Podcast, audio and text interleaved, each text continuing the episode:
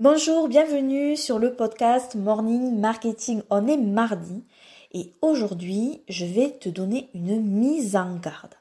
J'ai envie de te dire que le business n'est pas du copier-coller de stratégie. Ce serait tellement simple. On te donne une stratégie, tu l'appliques, tu deviens riche.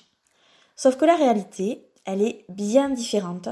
Et si à un moment donné, tu as cru que le business était ça, copier-coller des stratégies qu'on te donne comme ça et gagner de l'argent, ben, tu t'es sans doute déjà rendu compte que ça ne marchait pas comme ça. Alors je vais te demander de te décentrer un tout petit peu pendant quelques minutes du business en ligne. Et on va aller se plonger dans le monde de la cuisine.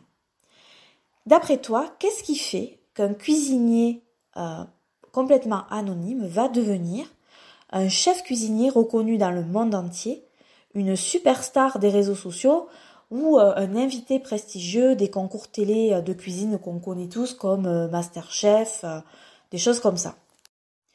Donc bien sûr, c'est parce qu'il a du talent, qu'il a travaillé dur et qu'il a réussi à atteindre un tel niveau qu'il est reconnu dans le monde entier pour bah, ses recettes. Mais il n'y a pas que ça.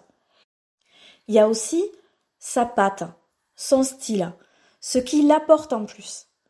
En soi, si tu as envie de faire une, recette de gratin dauphinois, c'est super simple à exécuter. Euh, moi, je, fais du gratin dauphinois pour ma famille, euh, ils le trouvent très bon. En fait, je suis juste les étapes et les proportions de la recette, et mon gratin dauphinois, il sort nickel, il est super bon, et tout le monde en profite. Sauf qu'il est, mon gratin dauphinois, en fait, il est délicieux, mais comme des millions d'autres gratins qui sont cuisinés par des millions d'autres cuisiniers complètement anonymes et amateurs comme moi.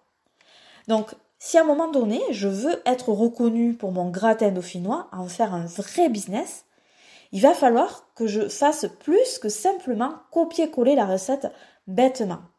Alors, qu'est-ce que je peux faire pour euh, en faire quelque chose d'unique? Rajouter un ingrédient, travailler peut-être ma présentation, euh, peut-être jouer sur la cuisson, j'en sais rien parce que je suis pas très douée en cuisine.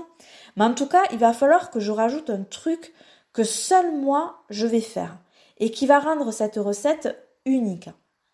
Et c'est exactement pareil pour le business en ligne. Si tu penses réussir en copiant-collant des stratégies que l'on va te donner, tu te trompes lourdement.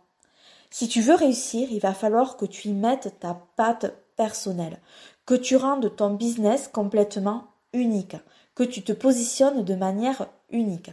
Tu n'as pas le choix.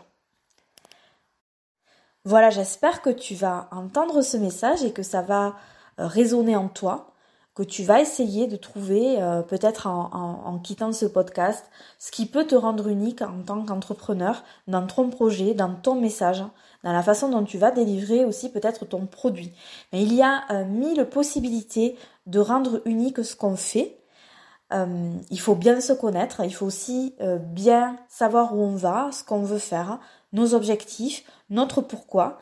Mais ce qui est sûr, c'est que c'est la seule manière à un moment donné de se démarquer et de pouvoir euh, vraiment créer un business qui va être pérenne et qui va décoller.